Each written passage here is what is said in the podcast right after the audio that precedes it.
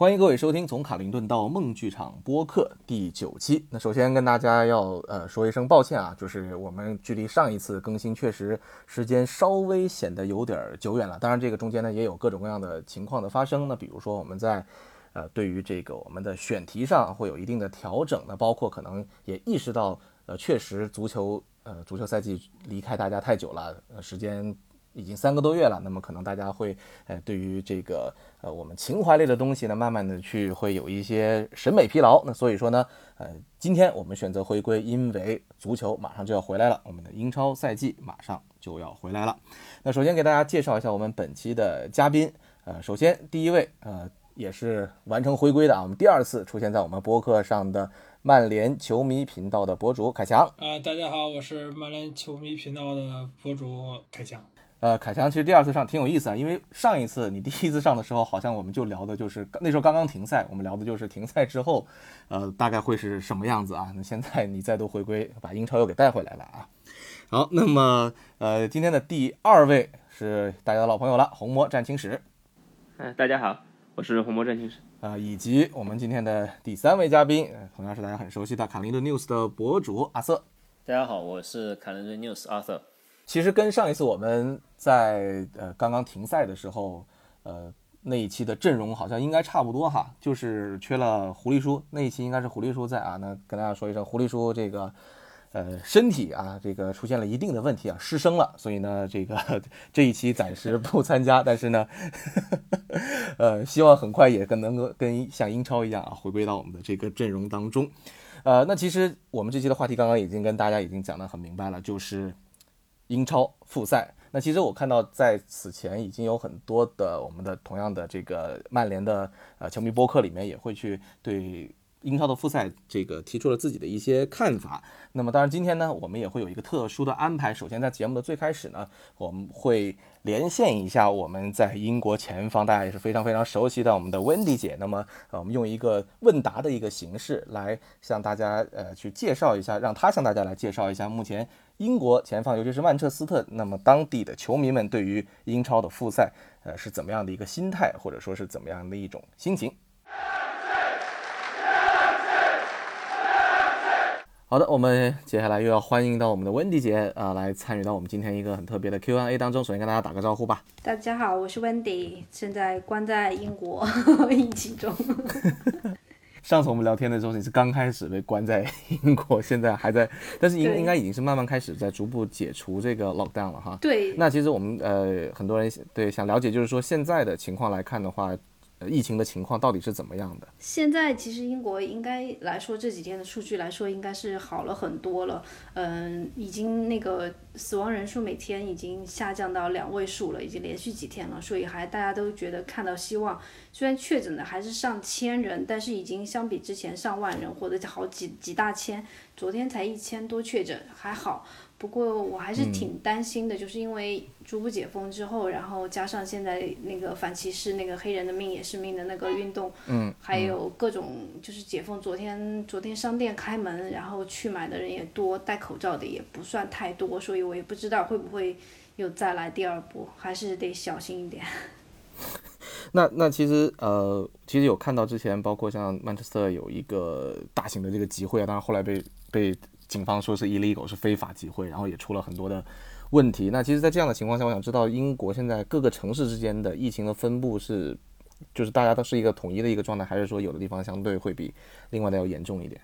其实说说真的，现在西呃曼彻斯特所在的现在这个英国西北部是最严重的地区，伦敦反而的情况都已经得到控制了。之前不是因为英国是根据那个 R 值来看的吗？就是已经曼彻斯特西西北部已经超过了一了。之前因为超过了一，本来说开学都会受到影响，但是后来他们延迟了延迟了一个礼拜开学，但是这这周也是正常了。但是我觉得应该是还是看新闻，还是西北部现在是目前是最严重的，所以还是得多小心。嗯，加上那个上次那个开的那个，你说那个 rave party 是在卡林顿附近的一个，是在那个卡林顿那个区，不是曼联那边，但是但是是那个区的一个公园里上千人的一个一个 party，然后当然还有出了很多事儿，所以我也不知道之后这这他们回回到各自的家里又会如果传播传播出去会怎么样，反正是非常崩溃。那个真的蛮扯的，那个真的蛮扯的。R 值其实如果是一的话，就代表一个人其实超过一的话，就代表一个人其实可以传染到超过一个人，所以，还还还对，还蛮吓人的。所以我们还是不太敢出去。虽然我非常想出去逛街，但是还是忍一下吧。啊，那那无论如何，其实到这个情况下来说的话，呃，之前也有讲说，因为德甲其实已经复赛了嘛，其实但是德国的整体的防控的情况比英国要好很多。但即便这样，英超也是马上就要开始了。那我想知道，就是包括你在内的我们本地的曼联球迷的心态是大概是怎么样的？对，像我自己的话，我觉得可能跟有一些曼联球迷都一样，就是比较期待，就是因为终于有足球了，关了这么久，没有足球的日子的确是挺无聊的。像我就是一个家庭主妇，每天带孩子做饭那种，没什么盼头，觉得唯一的一个一个好一点的爱好都都没有，没有东西可以看。然后，所以我还是很期待，而且之前因为 lockdown 之前的话，曼联的那个表现是非常好，所以我还是真的希望我们那个好的势头能够保保持下来，然后可以完成这个赛季能够真是成保持成功吧。但是另一方面，就是因为因为疫情，我还是挺担心的，也不想那个不想那个就是球员或者是工作人员染上这个、那个病毒，然后再传染给家人，因为他们之前说，即使是就是那个封，嗯、没有没有球迷的那种闭关的那种踢法，都还是就是各种工作人员都还是上百人，所以其实走来走去的人还是挺多的，就是还是希望得小心一点好，所以就是又期待又有点担心的那种。呃，英国的球迷，我我几个我跟几个好一点的老球迷说，他们也是因为虽然德甲刚才提到德甲开开赛了，但是。大家都看不起劲，你知道？看惯了英超的人看德甲看不起劲，然后我像我这种就是看你一一来人没有认识太多个，二一二一二来就像在看训练赛，也没有球迷也没气氛，然后看一会儿真的就就就就晃神了，所以真的是没办法。希望能够就是英超开了会好一点。呃，我觉得当然这个已经不重要了，因为其实你看到之前的像 League One、League Two 已经提前宣布结束，然后冠军直接给了平均积分最高的，所以其实无论如何利物浦都要拿冠军，我就正想说，所以其实没有所谓。冠军。我我觉得已经对，就是已经阻挡不了了，然后没办法，就是只能真真的是去接受这个事实，但是我们也不能真的买张票到亚马逊那个丛林里面去躲着不去看那个东西，对，只能从心理上不是很安全。对，只只能把眼睛自己把它屏蔽到这个事情，没办法了。就是很多段子以后也用不了了，很多嘲笑他们的话也用不了了，就是非常的揪心。但是我觉得还有我跟有些老球迷说的话，大家都就是。是一方面就是只能接受这个，而且都还是承认他们这个赛季的确踢得好，你也你也没不能够嗯就是是否认这一点。还有就是就是咱自己比较重要，保到四的话，我觉得比什么都重要了，所以我们就不看别人了，看看自己就好。对，就别别去想他们了。对，就就是之前那个，当时欧雷在卡利夫当主教练的时候的接受采访的时候，人家问他利物浦，他就说 couldn't care less。对，就是这个。但是但是我们还是 还是需要不能也不能完全说这句话，还是需要 ca- care 一下，因为毕竟是一个死敌嘛。我我那天还看到我我以前一个就是好非常好的朋友，路易斯刚出生的时候，他每年给路易斯买利物浦的球衣，买了三四年，就说他要等他自己选 他要等他自己就长大，等他自己选自己的 team。然后我前两天看到他儿子过生日，他就他们叫全家就穿着利物浦的球衣，我就哦好脏哦，我就说祝你儿子生日快乐，但那那套衣衣服太脏了，快点让他脱下来，就是 就觉得这种东西真的就是看的就不舒服的一个一种东西，唉，但是没办法，我忍吧。是忍吧，反反正作为球迷来讲的话，应该有足够的 IQ 去创造新的素材啊。当然，，当然，其实球队在心理承受能力，像曼联球迷还是还是有有的，对吧？我觉得什么样的事情都要经历。想到刚才的话题，我接下来因为那个呃卡林顿 news 阿瑟他提了一个非常有意思的问题，他说如果英超现在复赛啊，假设球场不做空场的要求，你就你跟周围的球迷的朋友去了解的话，就 match going fans 去了解的话，你觉得会有多少人赶到现场去看比赛？说实话，我觉得应该是非常多的，因为英国人已经关疯了，而且球迷的话，你说老球迷可能有一些会会会小心一点点吧。如果但让但是你让他们戴上口罩的话，他们可能也会愿意去的。呃，因为我我我我聊天的几个几个老球迷都说，其实还是特别想念，就是不单单是足球了，就是足球，你到了球场，然后跟附近的球迷聊聊天，然后大家寒暄两句，然后反正聊聊球、吐吐槽那种那种生活，其实是足球的一部分呢，不不单单是就是他们在场上踢球的那九十分钟，所以大家特别想念，而且再说再加上年轻的那些球球迷，就是很多有。接接近于足球流氓那种，他们就根本就无所谓了。我觉得他们肯定在这个 lockdown 之都已经快憋疯了，他们肯定是巴不得的。我都挺担心，其实开赛之后，他们还会在附近的，就是就算不能喝酒，他们都会在附近的街道聚集那种。嗯，所以而且加上昨天昨天那个英国不是商店开业嘛，我还以为就是不会有太多人去，结果看了一下那个新闻，我就觉得我们太低估英国人了。所以我在想，百分之。你说不能说完全吧，可能百分之七八十，我觉得有有机会的，真的。至少到这个赛季结束前，我觉得可能都包括可能下个赛季初段，我觉得可能作为呃政府来讲的话，可能都不太敢完全开放。对，我之前看少量的开放，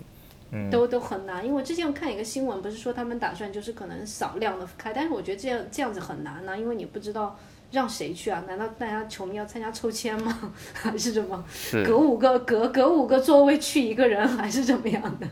你看这场，我看下场，所以还是很难嘛。是蛮难处理的，而且你就是放小部分进去，你肯定我觉得没有办法避免有大量的在场外聚集，或者是就像你说的，因为英国人也没有太多的，除了足球，因为足球其实是很重要的生活的一部分了，没有办法去阻止他们说以任何的这种理由去聚会。对。足球和酒嘛，反正他们又可看球又可以喝酒，一举两得，所以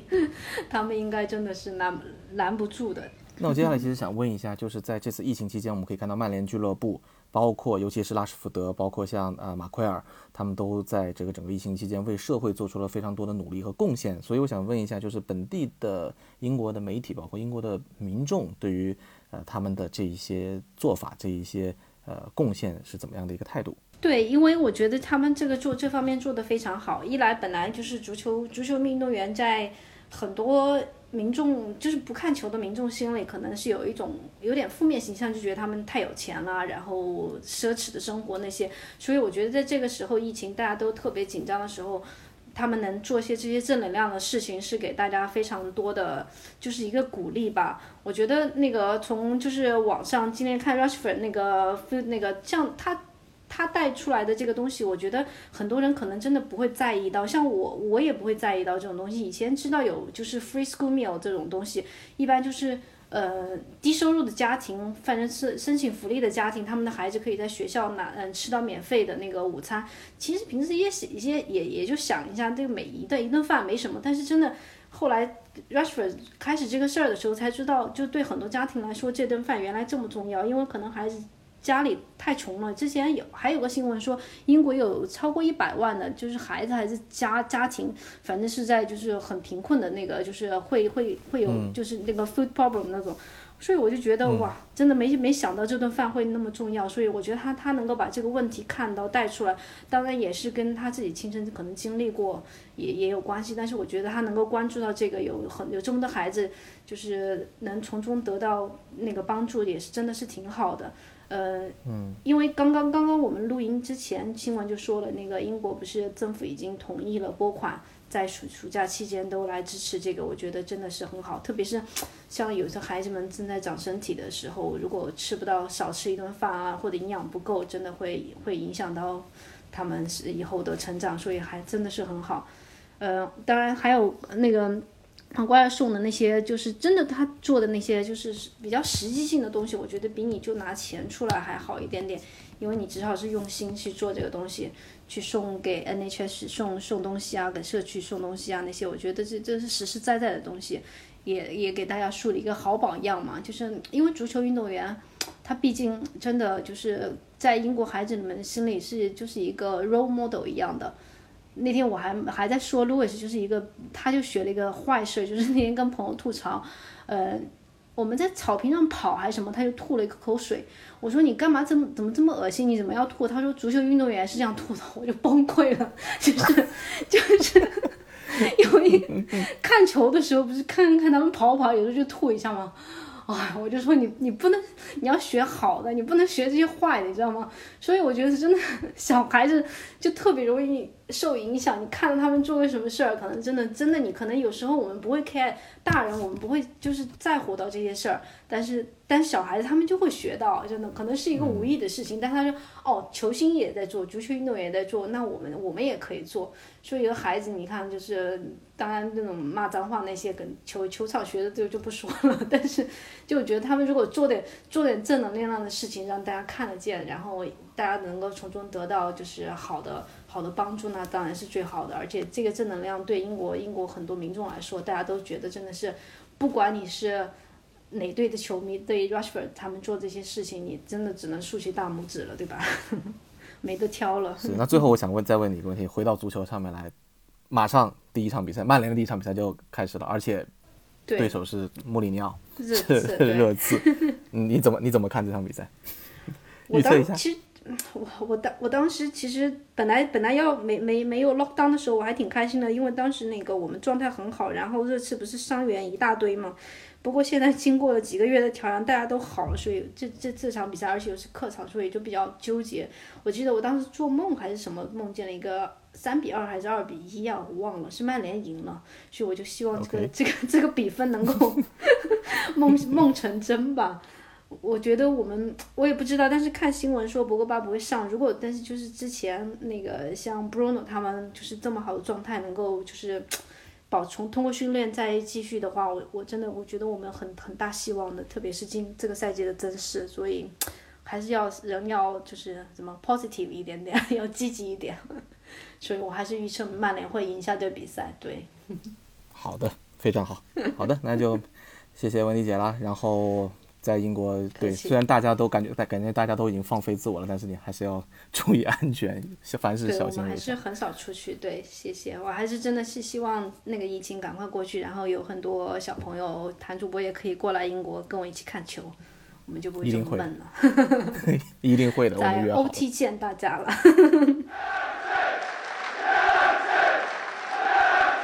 好的，那么刚刚跟温妮姐的这段呃问答呢，其实大家也听出来了，就是其实我觉得可能球迷的心情都是类似的，只不过他们在前方在曼彻斯特本地呢会更有这个现实感。他们首先他们会觉得说，当然呃离开足球太久了，我们也都知道英国人对足球的热爱程度，那么呃。他们会很想念足球，会很期待这次回归，但是同样也会提到说，因为其实英国的疫情依然存在，形势依然严峻，那么也会有这样的一个担心。那当然，更多的就是我们所有曼联球迷都会面临的一个问题，就是英超复赛之后，啊，利物浦很快就要夺冠了，大家一定要做好心理建设啊。温妮姐说她想去这个，呃，去这个亚马逊，呃，亚马逊雨林躲几个月，我觉得大家嗯各自找地方躲吧啊。那呃，听完他们前方的这个呃想法之后，我想问问我们各位今天在的录节目的各位，如何首先如何去看待英超复赛的这样的一个决定？凯江先来。呃，我觉得首先来讲，这个这个决定吧，这个球迷来讲肯定是，我觉得还是还是还是，我还是觉得挺好的吧，因为毕竟又有球看了，这个德甲也好，德甲德甲也回归了，完之后这周西甲也回归了，完之后下周英超也回归了。这个虽然疫情这个影响，因为现在这个我身处北京，这个情况又比较特殊，但是就是大家这个这个疫情归疫情，但是对体育的热情肯定是这个这个足球的热情肯定是没有这个减退的，所以就是说肯定是希望这个这个这个复赛，这个肯定是这么一个态度，但是就是说还是觉得吧，就是肯定是先是以这个。健康为主，毕竟这个生命最重要嘛，对吧？这个足球嘛，这个毕竟是这个一个项目，但是这个大家身体好才是关键，所以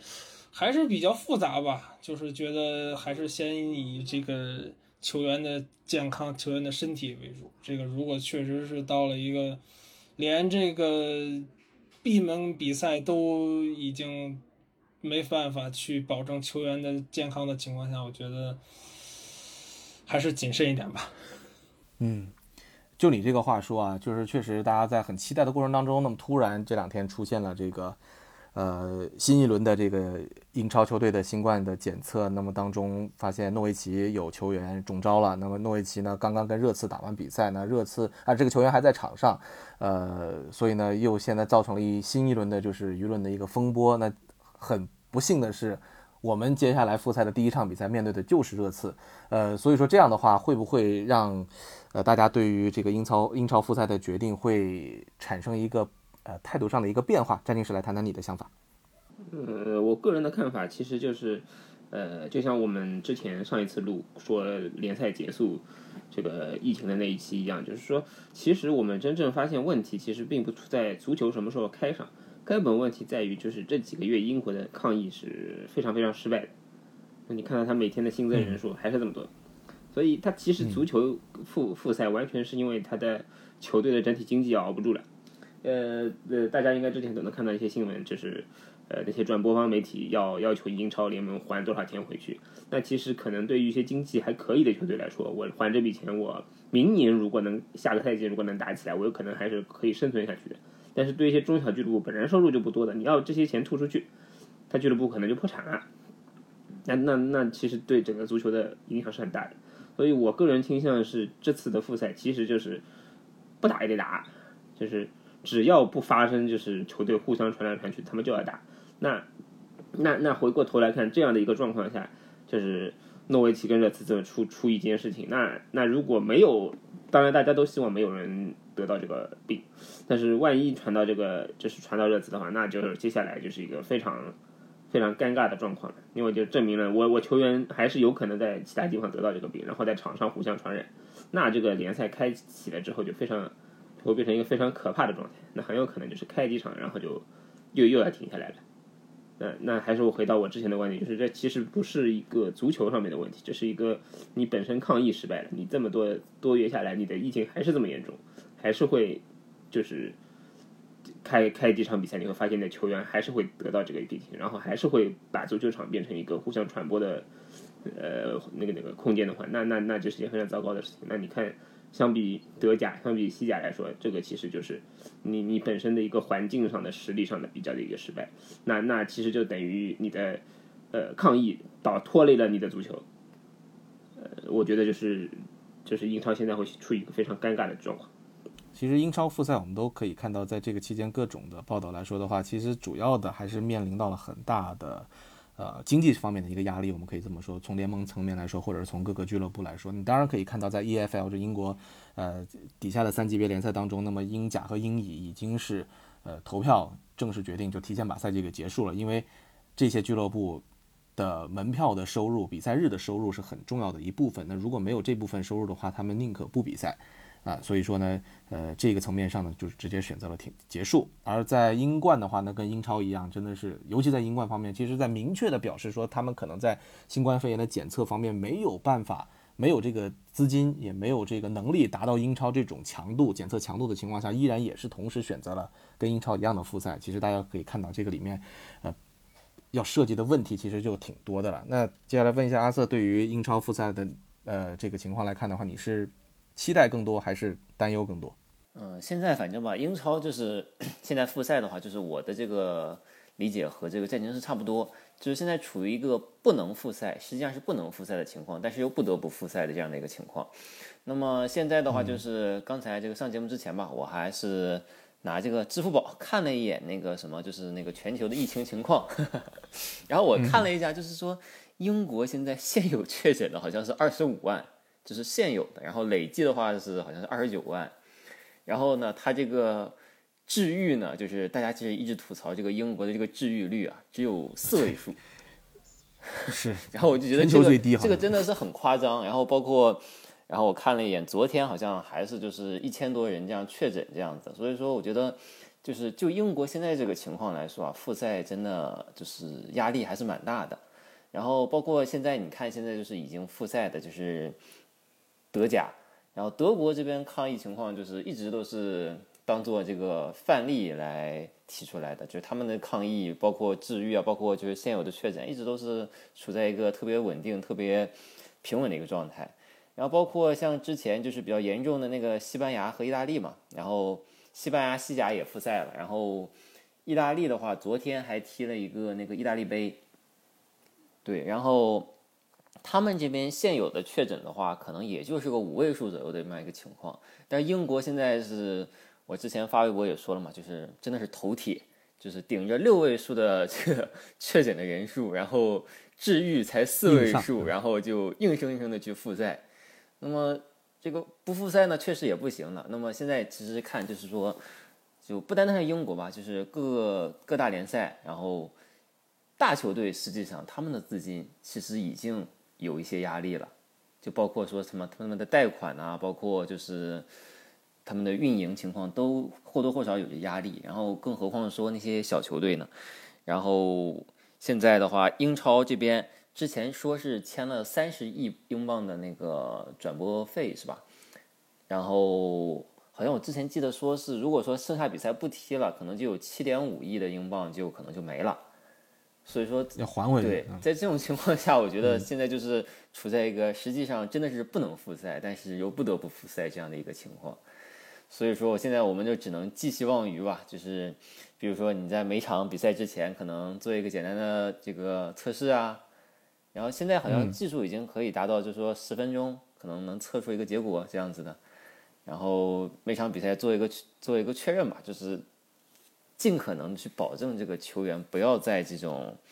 因为这个比赛复赛，然后又受到这个疫情的这个影响，然后导致影响他们的职业生涯。我觉得这个反反而是有些得不偿失的。提到这个，我昨天在呃 Athletic 上看了一篇呃文章，就是介绍英超联赛它的这个呃在疫情的阶段，目前这种空场比赛阶段的一系列的这种 protocol，一系列的这种措施啊。那么基本上来说的话，呃，简单来讲就是球员，呃，在各两队前后抵达球场的时候，那么是先后要通过一个呃 red zone，然后在这个他们叫红区啊，在一个红色的区域进行一个首先进行一个检查，进行进进行一个这个新冠肺炎的一个检查。那么检查完了之后，通过一个直接的通道，就直接通走到了这个更衣室里面。那么在更衣室里面呢，呃，更衣室里的允许进的人数。也是遭，就是也是有限制的，就等于说，呃，除了教练团队和所有的球员以外的话，其他的，呃，人士，甚至是包括到俱乐部的，可能包括像这个录像分析师或者是像理疗师这样的人员，都会在人数上会有一个限制。那以及是在更衣室里待的时间也是有限制的，就是大家这两天听的很多的十五分钟啊，在这个 在这个空间里面不得超过十五分钟，你就得。啊，出去了，那么就当然跟然后比赛呢，比赛完了之后中场回过来也是啊，可能主教主教练在这里要发飙的，要开吹风机的也得抓紧了，因为你也不能超过十五分钟，就是你反正在这个这个密闭区呃空间里面也只能十五分钟。那在赛后的话回来。呃，去首先是这个主教练的赛后总结时间不能过长。另外的话呢，大家去冲凉也是得分批次，然后在冲凉的过程当中也要这个呃有这个所谓的 social distancing 啊，就是社交距离。然后呢，洗完澡之后再呃这个统一的去离开。所以说，呃，目前来说的话，这是现场能够，呃，就是能够给我们透露到的一个具体的信息的一个安排，可以可能说跟我们大家现在目前已经看到的看到比较多的德甲的这个整体的套路来说，没有太多的一个区别。当然，当然，各位也各位也提到了，就是可能英国的目前的一个疫情的情况和德国相比的话，那又是两个概念。所以说，这一套系统，这一套措施能不能？起到相应的效果，我们当然是希望它能起到效果，希望大家都平安无事啊。那当然，呃，目前来说还是要画一个问号。但是就像刚刚各位说的啊，已经到了一个不得不踢的这么一个程度，所以说也是只能祝各队好运。那既然比赛已经确定要踢了，那我们刚刚聊了那么多呢，反正也阻拦不了他要开踢。那么想问一下各位。复赛之后，回到我们足球的话题上来。复赛之后，那么对于曼联来说，大家最大的看点是什么？开枪。呃，最大的看点那肯定就是这个六幺八了。这个我差点以为你要说球衣打折，反应过来了。六六六六 号和十八号打折，这个就六号和十八号吧，就是博格巴和毕费，这个这个能不能起到一定的这个大家。可能这个大家预估的一种的，或者是理想状态下的一种化学反应吧。，B 费肯定是这个东窗来了之后，最近踢的就是，尤其这个一月底来了之后，相当于是一个半月吧，跟球队这么踢之后，这个十一场不败，这个甭管是场上这个踢的这个节奏，还是这个还是最后的这个比赛的结果，这个双向来讲呢，大家都比较满意。这个甭管是球迷看着也过瘾。这个球队战绩也不错啊，这个各方面，这个媒体觉得，哎呀，这个来了一个这个，哎，我们是不是可以把博格巴就就可以不管他了啊？他爱怎么折腾怎么折腾吧，反正我们有 B 费了，我们我们有这个这个这个，最起码我们不能说是丢了核心，我们最起码这个，嗯，换了一个核，我们还能还能跑的还能跑得动，但是就是说，因为现在。给了这个疫情期间有两个月的休息时间，所以说这个博格巴回来之后，这个跟 B 费怎么搭档？这个反正据说刚就是看那个 BBC 他们这个石头叔他们说的这个反馈来讲，就是场上配合来讲还是还是很不错，还是还是有默契，就是这个可能是技术技术球员的这种共通吧，可能比如说大家的跑位啊，这个。传球啊，这个路线可能是大家都是差不多，都处于相当于处于一个 level 上的这个，但是具体你要真是到比赛上，因为友谊赛这种东西，大家就属于热身，这个真正的这种参考价值没有那么多。但具体的你要真是说到英超的比赛，尤其咱们这个复赛的第一场踢热刺，这个热刺，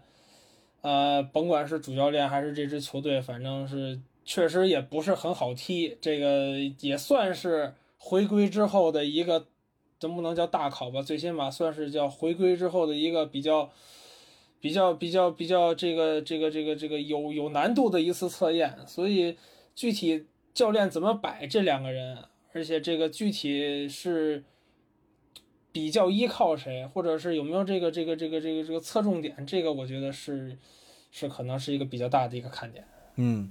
呃，其实就这个问题可以跟大家来这个，我们我们来投个票，也不叫投票啊，就问一下。首先，凯强，你觉得打热刺，呃，索尔斯克亚会同时派上博格巴和布鲁诺吗？嗯，我觉得会。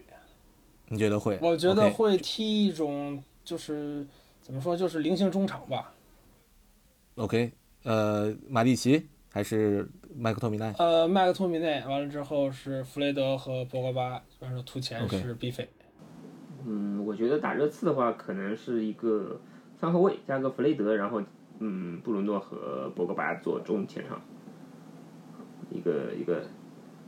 一个一个三五二的阵型。我的看法可能跟凯强差不多吧，就是因为打热刺的话，就是怎么说，可能还是保守一点。然后相对来说的话，弗雷德和毕费再加上博格巴，他们三个人的话，就是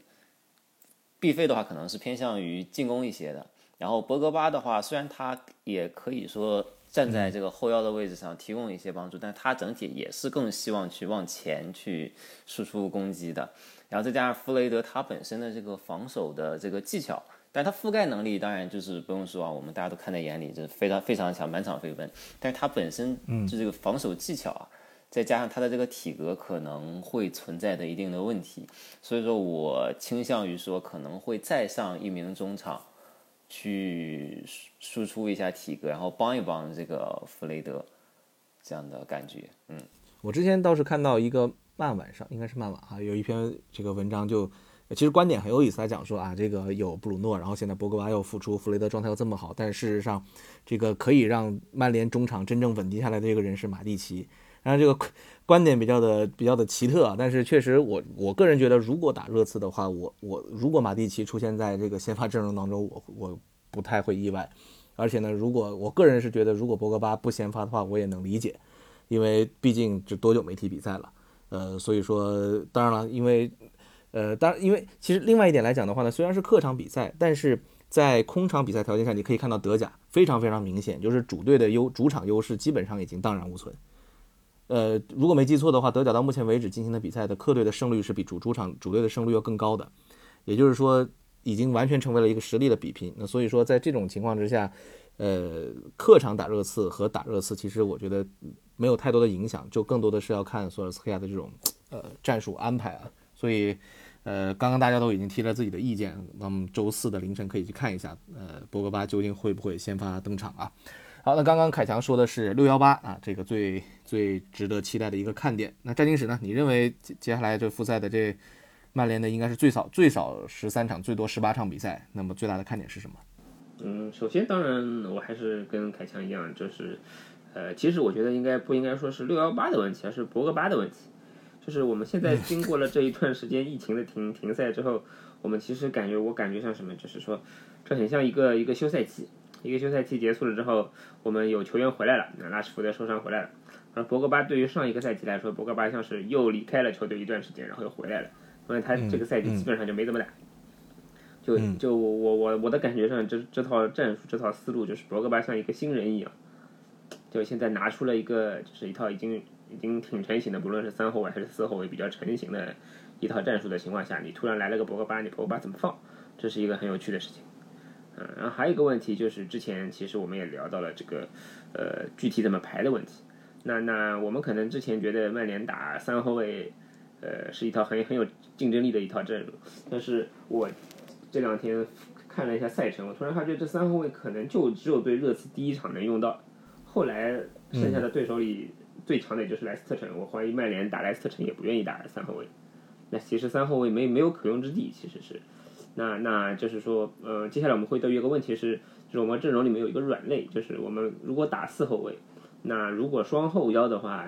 其其实不太可能用博格巴去打后腰，因为。呃，不太匹配吧，只能说弗雷德、麦克托米内和博格巴打双后腰搭搭配，我觉得都不是很，呃，很契合，就是，嗯，用不上。那我们会遇到一个问题，就是我们接下来在比较密集的赛程中，呃，其实我们中后场能用的一个是麦克托米内，一个是弗雷德，那唯一能用的替补是马蒂奇，但是马蒂奇大家其实都知道，他这两年就是一旦体力下降了之后，他的在场上的这个效率是比较低的。那那我们就会遇到一个问题，我们在后腰非常缺人。我们在这个位置上非常缺人，那我觉得一个很重要的看点就是谁能把这个位置顶上，或者说你不出现在后腰的位置上，你出现在别的位置上，把这部分的活给干，把这部分脏活累活给干了。那比如说詹姆斯加纳，比如说呃这个门萨，或者说佩雷拉，我觉得这三个人都有可能可以在场上的某些位置上把这边的部分后腰部分的一部部分活干掉。我觉得这可能是一个就是对于曼联这个剩下这段时间的成绩是比较重要的一件事情。呃，你你之前提到就是是接下来的这个对手的问题，那有个简单的问题，之前我也想呃问大家，就是如果说在对联赛，我们比如说在十十名靠后下半区的这些球队，呃的比赛当中，如果曼联好，呃刚刚你也提到了打三后卫不太可能的话，那就是打双双呃呃四后卫的双中场，那么双后腰的情况下，如果是博格巴加弗雷德，能放心吗？我我我肯定不放心弗雷德和博格巴的。就我觉得这个，这个是什么呢？就不管打谁都绝对不放心。你打很弱的当然肯定打的就是别人，你可以保证自己压制到别人不出来，那那大概是可以的。比如说你觉得这支队真的是没有能力打你，或者他他可能嗯，这个可能具体问题具体分析。就比如说，呃，对方的球队之前的赛程比较辛苦，他的主力球员出不来了，那你在这样的情况下，你可能在打压制的情况下，可能是比较还可以这样用用看的。就其实更像这种这种战术更像是弗雷德打单后腰。因为因为如果我们想象这两个人打双打双后腰的话，那前面一定是布鲁诺。那其实布鲁诺也不是一个防守能力非常强，他可能他的到位率很高，他的跑动非常积极，但是他的防守技巧还不是特别好。那我们就会出现一个呃博格巴一个有身体有对抗，但是防守嗯怎么说防守嗯这个准确率不是很高的球员，然后还有两个跑动非常积极，但是防守技巧也不是很高的人，那这个中场的一个反抢的能力就非常差了。这个。这个阵容摆出来就很像德甲，就是我捅你一刀，你捅我一刀。就如果你控制不住中场，那还是挺可怕的。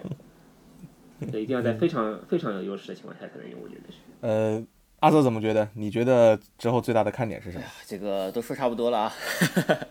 然后实际上，其实也不就说了六幺八嘛。对，还是六幺八。对，嗯其实我觉得最大看点是什么呢？就是说，其实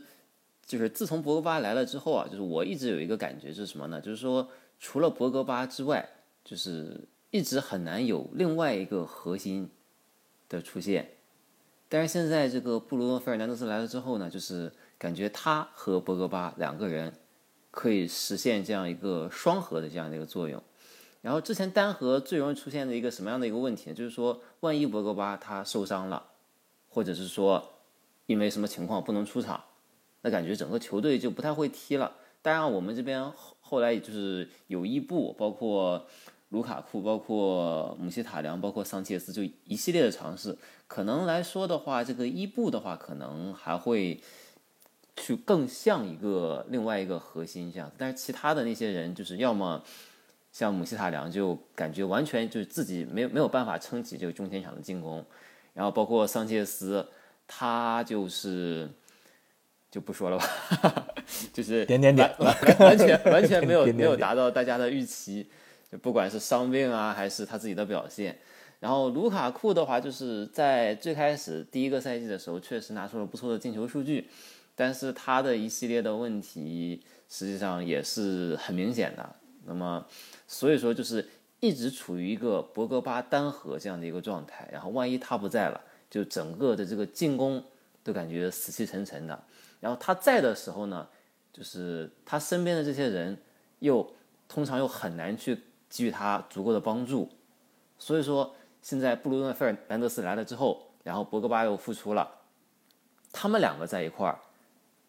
我觉得肯定是会擦出很不错的这种火花的，因为毕竟说博格巴他身边也有一个就是说跟他比较。相同 level 或者比较接近 level 这样的一个水平的一个球员，然后再加上，是吧？像那个弗雷德这赛季，他的进步又这个显而易见，然后再加上之前我们这个拉斯福德受伤受伤，然后他现在也复出了，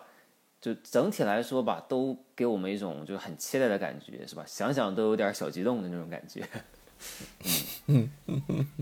嗯，然后大家刚刚其实都提到的是博格巴和这个布鲁诺的一个搭档的问题，确实这个也是可能在媒体上被讨论的最多的更最多的一个问题。一是两个人能擦出怎么样的一个火花，二是两个人同时上场的情况之下，谁来打扫后院啊这样的一个问题啊，这个有没有足够的人手来呃负责防守？当然这些呢，呃，正式开赛之后，索尔斯克应该都会给我们一个这个最终的一个答案。当然有一点，其实我之前看到是。呃，提到的是这个很重要的一点，就是在复赛之后，那么各项赛事应该来说，包括英国国内还有足总杯，那么欧战也有可能要在八月份去恢复。目前来看啊，那其实就是说比赛的密度应该还是相当之大的，所以说其实比较难在整个的这个过程当中能够经常的看到所谓的最强十一人，或者说我们就说这个。十四人的一个这个核心的一个轮换的阵容是很难就是完全看到的，包括在这个赛季之前，索尔斯克亚，呃，使用的这个球员的人数也是相对来说是非常之多的，在整个英超来说的话，也就是说，其实我们有可能在呃对热刺的这场比赛当中，也许会看到索尔斯克亚心目当中的最强的一个阵容，但是在这个之后，呃，能不能保证多频繁的去看到这样的一个最强阵的出击，那恐怕只只有我们等到进了某个。Cup Final 或者是这样的情况，可能才会再次去看到了。那整整个的过程当中，可能更多的会用到的是这个我们所说的一个轮换的这样的一个状态。呃，所以说，其实呃，索尔斯克亚打造的这套阵容究竟能够磨合成什么样子，或者说最终成型会是什么样子，我估计是不是还是得等到夏天甚至下个赛季才会更多的去去这个让展现在大家的面前啊。呃，当然说到这个问题，那又牵扯到我们下一个话题，就是，呃，其实昨天在 Athletic 上，这个 Daniel Taylor，那丹尼尔泰勒写了一篇文章，就是说，呃，接下来的这两个月，复赛后的两两个月，也许会是真正去判断索尔斯克亚在曼联，呃，能否呃是否取得了成功的这两个月，呃，想问一下大家，首先从凯强开始，这两个月。欧雷交出怎么样的一个答卷？你觉得才是一个合格的答卷？嗯，先是先从怎么说呢？先从低到高说吧。这个最低得有一冠吧？就是最低不是前四吗？难道？呃，就不不不不不，我觉得最低是一冠。这个先说一下，就是为什么说是一冠而不是前四？就是说，这这这一冠是因为现在是有三线。首先呢，这个联赛呢，我们先不谈，这肯定就是说，我觉得就是在在这个联这个足总杯和这个欧联杯当中，就是肯定就是说要有要有一冠，就是说这个为底。为什么这么说？就是说嗯你要说是前四的话，这个联赛前四，因为我不这个不能说是我盲目的乐观，我认为如果按照就是一个现在人员齐整的这么一个这么一个这么一个这么一个阵容，这么一个班底去踢嗯。联赛，因为这个有一个数据就是说，就是咱们后几轮就是一直到赛季结束的这个整体的球队的排名是在所有咱们这个这个这个对手，就是说这个所有二十支球队里头，咱们是就面对的对手平均的排名是最低的，嗯。就是都相当于是平均都是在十二以后，就是平均下来啊，就是在十二以后，就是基本上前几的球队咱们都踢完了，剩下相当于我们可以理解为就是说我们踢的对手基本上都属于是下游球队，或者就是中下游球队了，就是。对，这里可以插一个数据，就周这中间有六呃六轮英超，我们是连续打，目前啊就是复赛前排排名在第十五、第十八、第十九、第十四、第十一、第十六，对，连续六场。就是。对，就是这些球队，就是因为已经赛程咱们说已经过半了，他们落到了中下游的位置，肯定是有各自有各自的问题。这个不能说以单单的我一个头球没进，我一次被绝杀去这么考虑，就是说。这个方向，如果说以前，比如说可能说是上半赛季，哪怕是前几个赛季，我们可能说，比如说踢这些弱队，尤其是上赛季的后半段，这个我们比较崩盘的这种这种状况来讲，可能你可以解释说，可能是球员的心态啊，或者是这个伤病啊，或者怎么样各种的这个体能问题。这个经过了可能是这个这几个月的休整，无论是人员上，这个大家的心气儿上，肯定是因为你这个足总杯八强，这个欧联杯，因为咱五比零把这个林茨赢了，这个基本上也算是进入了八强了。这个联赛呢，咱们现在是也处于一个争四的集团当中，而且也不是说差距那么大，就是你如果就是，而且这个看这个赛程来讲，也对咱们比较有利。如果你真的是以一个前四作为一个合格来讲，我觉得就是可能，我觉得可能要求虽然我感觉上有点高啊，但我觉得可能就是说，你单单就是说一个前四，这个其他的我们都不管了，你你踢成什么样都是什么样。我觉得这个我我感觉我只能打五分，如果六分是及格的话，我就只能打五。如果你前四只进前四的话是五分，我觉得最起码你的最低标准是前四加一冠，啊、不是最低标准，就是说，我觉得就是说，你要是我觉得最低标准就是，就是得要拿一冠，因为这样的话，就是嗯它是一个，因为你的联甭管是足总杯还是你的这个欧联杯，都还是有，嗯，就说能跟咱们掰一掰手腕，或者说跟咱们有这个能力上差不多的。你像这个足总杯这几大 top 六都还没都还没走呢。呃，足总杯这样，足总杯除了我们对诺维奇以外的话，谢菲联对阿森纳啊、然后莱斯特对切尔西，以及纽卡斯尔对曼城。对，这个就还是当然是除了利物浦以外嘛，其他的这个还有这个都都都还在呢。所以说这个如果你要能最后拿一冠，证明就是在复赛之后的这一段时间，就说相当于我们不光是之前有这个十一连胜，啊是不是十一场不败，比如说我们赢了曼城啊，赢了这个各种的意外，就是我们回来之后，这个整体上的硬实力，因为像杯赛这种性质是就单场嘛，不会说有一种就是说。他的这种这种，我觉得更能展现出这个，无论是球员，而且是可能是更大层面上，比如说像教练上的布置一些更更有针对性的战术。我觉得这个可能是对，可能是对这个索尔斯克亚可能是一个，我觉得是一个能打能交出一份合格的打拳，我是这么理解。嗯，确实，其实这样，就是呃，你想说到这个，我就突然想到说，呃，任何一支球队，呃，从所谓的低谷期，那么重新重振旗鼓，到回到一个成功期，其实很多都是从杯赛开始的，包括曼联，此其实之前也是一样。老爷子福格森当时如果是没有九零年的话，那个没有这个杯赛的加持，足总杯的加持的话，可能也就没有后来的辉煌。包括其实曼联在穆里尼奥入主切尔西，第一次入主切尔西之后，那么连续的三届的联赛没有冠军，那么呃，也是通过联一一个联赛杯，那么重新拿到这个冠军之后，慢慢在零六零七再实现的一个爆发。所以说，确实你说的这个其实应该也是挺重要的，哪怕是你包括一六一七赛季穆里尼奥，那么给大家看到希望的那个赛季也是从杯赛找到了一个突破口。那第二第二年的联赛，说实话也已经不错，拿到第二名。所以说，凯强说的这个，我觉得还是还是很有道理的啊。呃，战金史怎么看？你的你觉得欧雷的怎么样的拿出怎么样的一个答卷，你才觉得才是合格的？嗯，其实我的很多想法和凯强是很接近的，但是可能我们两个人评分标准不同啊。我可能觉得不合格就是要换人的意思。那那我从我的思路上来讲，我觉得就是不存在这两个月来评判他是否合格的。我认为已经合格了。就这这个赛季，我现在看到的内容，就是我已经觉得，就是这一年来的工作绝对是合格的。就这个赛季最后不不管任何的结果怎么样，你都觉得索尔斯克亚不会下课？对，因为因为其实其实我们赛季初之前，我们其实想法很简单，这其实就是一个调整球队阵容，去一个慢慢去一个怎么说，再一次重建的过程。我们其实，在赛季开始的时候，我们都是这样明白的。然后可能在在上半赛季，我们都看到就是呃索尔斯克亚一直在锻炼自己的阵容。然后买了几个好人，然后我们发现弗雷德慢慢被他救活了，然后麦克托米内在持续进步，然后拉什福德、马夏尔这些人都在进步。那其实我觉得他在阵容的调整上，只说阵容实力上调整上，其实已经成功了。然后还有很重要的一点是，球队就是像他自己以前说的，呃，就就这两天说的，他说球队阵容里面现在没有烂苹果了。我觉得这个是很重要的一件事情，就是他把球队的呃整整体的气氛，球队整体的大家的精神面貌调整到了一个比较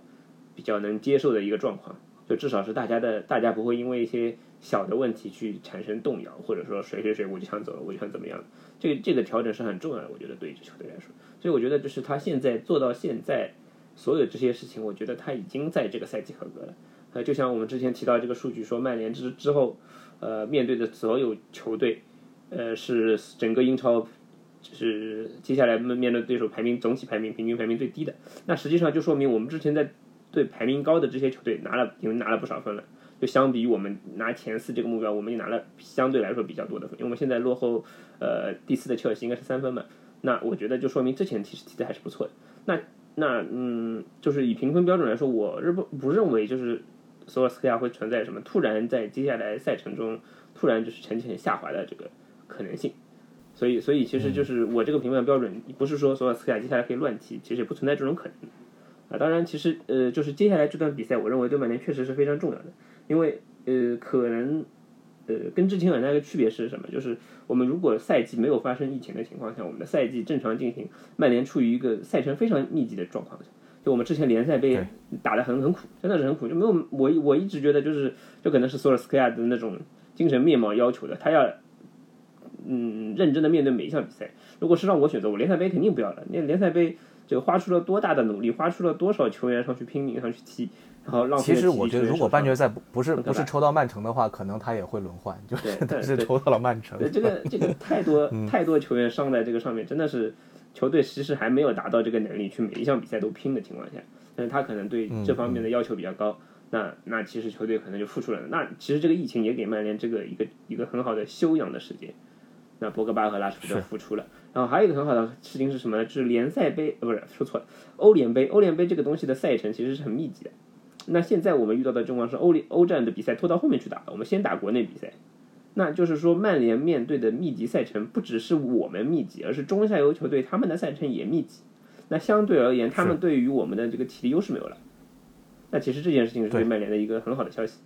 就不光是我累，你也累。那同时，曼联的以前是准备好多线作战的，那我的阵容其实就比你有优势，呃，更何况现在还有换五个人的优势，所以，所以对接下接下来这这些比赛其实是很好的一个曼联的建立自己自信心，以及向外界我们将来要买的球员或者建立自己这一支球队有自信的一个状况的一个很重要的一个节点，就是就是可能呃，我觉得呃，索肖已经及格了，但是现在很重要的是，我们要在接下来的比赛里竞争。尽力的去做到十分，我们要让别人看到我们是一支很有实力的球队，这对于我们来，对于我们来说是非常重要的。嗯，那我来说一下我的这个评判标准吧。实际上，我的评判标准可能就是没有像说是争四啊，包括像凯强说的那个争争夺大一个冠军这样具体。那么我的要求是什么呢？我觉得就是曼联可以继续保持就是疫情之前他的那个势头。实际上就是说，奥莱刚接手曼联之后，其实我们也拿出了一段特别好的一个表现，但是问题就在于说，你在打完这个那个巴黎，打完巴黎之后，然后打阿森纳，然后其实那场表现也非常的不错，但是因为就是因为运气的原因，然后没有发挥好，然后后面就包括到这个赛季开始，就一直都不是特别的稳定，所以说我觉得。就比起说争四还是争冠，我更希望就是球队还能继续保持之前，就是布鲁诺·费尔南德斯来了之后，就是一个不管是遇到强队还是弱队，都可以特别稳定这样的一个表现的一个势头。当然，就是说我们这个后面九轮弱旅的对手比较多，那么如果说能达到就是像我说的保持之前的这个势头的话，那我觉得成绩肯定也不会差。当然的话，就是说。你这个足球里面也有运气，有偶然的成分，所以说我觉得没有必要说就是一定说是我争四，或者是说一定要拿到一个冠军。我更想看到就是说这个势头是可以延续下去的。那我们刚才呢也谈到，就是说实际上现在时隔了三个月，对吧？然后现在其实感觉也像一个赛季刚开始一样。然后包括呢就是各种情况的一个不稳定，包括你像博格巴回来了，拉斯福德回来了，那么。阵容实际上也不如之前那那样稳定，然后也会有一些这个新的组合的尝试，然后我们可能人员上来看啊，就确实是美如画那种感觉，攻击线上是吧？拉什福德、马夏尔，然后前场布鲁诺·费尔南德斯、博格巴，就是感觉哇美如画那种感觉。但足球实际上也不是说那种简单的一个把一堆球星拼接在一起这样的一个运动，所以说我觉得就是一方面。能不能把之前那个势头保持下去？我觉得这个是最重要的。嗯，呃，确实，你刚刚提到上个赛季，呃，上个赛季的最后十二场比赛里面，应该我们是输了八场，没记错的话，所有的比赛。呃，当然这个是确实是因为当时第一个，呃，欧雷是十二月份才接手的球队，那么他立立刻就用了一种新的打法，那种新的打法呢，很明显来说的话，当然一开始取得了非常好的一个效果，就前场那种压迫的这个。逼抢的一个打法，但是呢，很明显的，无论是当时球队的队员的体能的储备，还是球队人员的这种组成，都不是最适合这种打法的。那所以说，很明显的，到了赛季的后期，你可以看到，第一，伤病，伤，去年的曼联的伤病应该是所有的球队里面，英超球队里面最多的，甚至呃，这个球员缺席的时间好像应该是三倍于。切尔西，比如说啊，举例，那是三倍于切尔西，所以说非常夸张的一个数据，全联盟最多，伤病最多。后面到了最后的时候，好像是利物浦和曼城是吧？就都是那种对，但是也最多 的那种球队。对，也是对，但是但是好像上千的，就是加起来这个错过的这个比赛的，呃。天数错过比赛天数上千的，好像就真的只有曼联一个，好像我记我是记记得这样的，就是一共有六十，曼联有六十一个六十一次大大小小的伤病，整个赛季。接下来第二是热刺四十二，第三利物浦三十七，你就可以看到这个不是一个等量级上的一个数据，所以这个是上赛季的一大问题。另外就是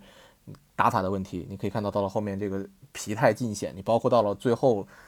呃，面对已经降级的哈德斯菲尔德和卡迪夫。一平一负，这这是属于很不正常的一个现象，对，所以说可能这个赛季，我觉得应该不会出现这种情况，因为其实你到了赛季最后的时候，呃，本来是应该体能到了最关键的时候，或者说体能到了最吃紧的时候，但是突然来了一个三个月的这个休息，三个月的这什么概念？三个月其实，包括我之前我在采访中超，在采访深圳队的时候，采访多纳多尼，多纳多尼说，我一辈子。我带过意大利国家队，我带过各个俱乐部、意甲的俱乐部，我一辈子没有经历过这种的季前赛。就是我，我好像我已经开始了三次的季前准备，开始准备，然后到了这会儿说，哎，不行，我不能把强度拉上去，否则没有用，开不了赛啊，又重新再开始，大家放假一个礼拜，回两个礼拜，回头再来，又再来。所以说这种情况下，其实对于球员来说的话，体能方面肯定是。有所恢复，当然，另外你所带来的问题就是说，如何在开赛之后、复赛之后，尽快的把球员拉回到比赛的状态，因为这三个月的时间确实是太长了。所以说，在这个里面的话，可能就是能产生一些变数。首先，你的你的球员，刚刚各位也提到了，曼联的球员都回来了，主力都回来了。那另外就是，呃，但是你怎么样？就像这个阿瑟说的，把最强的理论上最强的阵容，那么真正的去。打造出化学变化学反应，而不是说去打破原来的我们之前的十一场这个不败时候的一个平衡。这个就是其实是挺考验索尔斯克亚功力的，我觉得。对，呃，作为我来说的话，我觉得可能我还是比较同意战情史的观点。当然，因为我本身对吧戴着红色的眼镜，我是觉得索尔斯克亚这个赛季其实已经算是比较成功了。当然，可能在这样的一个时代。在这样的一个对成绩要求很高的时代，可能如果最后这个赛季以颗粒无收结尾，甚至是在跌出前四的话，我觉得可能索尔斯克亚以及曼联俱乐部要面对面对这个压力，可能真的是会会相当之大的。到了那个时候，伍德沃德再去做出怎么样的一个一个决策，这就真的我觉得是不好说了啊。但是。呃，希望我们是希望说，包括说从客观的情况来看的说，我觉得索尔斯维亚还是应该能够带领球队去有一个比较强势的一个一个收尾的啊，这是我个人的一个感觉。好，那么聊了这么久，我们今天这一期的节目呢，时间也差不多到这儿。当然，呃，跟大家说一下，那么在复赛之后，我相信我们会有更多的话题，我们会有也会抽出更多的时间，那么会邀请更多的我们的这个朋友一起来参与到我们的博客当中。我们也应该会更频繁的去更新。那么大家有些更呃想听到我们去聊，或者说想了解的一部分的内容，包括转会窗，这个大家是。啊，都非常想想去聊的。那么今天因为时间所限，我们就暂时不聊。我们到了之后，随着比赛的进行，可能很多情况更加明晰、更加明朗的时候，我们就会一定会聊到这些话题的。那我们今天的节目就到这儿，再次感谢各位。我们本周啊，本周北京时间的六月二十号礼拜六的凌晨三点一刻，嗯热刺对曼联，我们下场见，拜拜，拜拜，拜拜。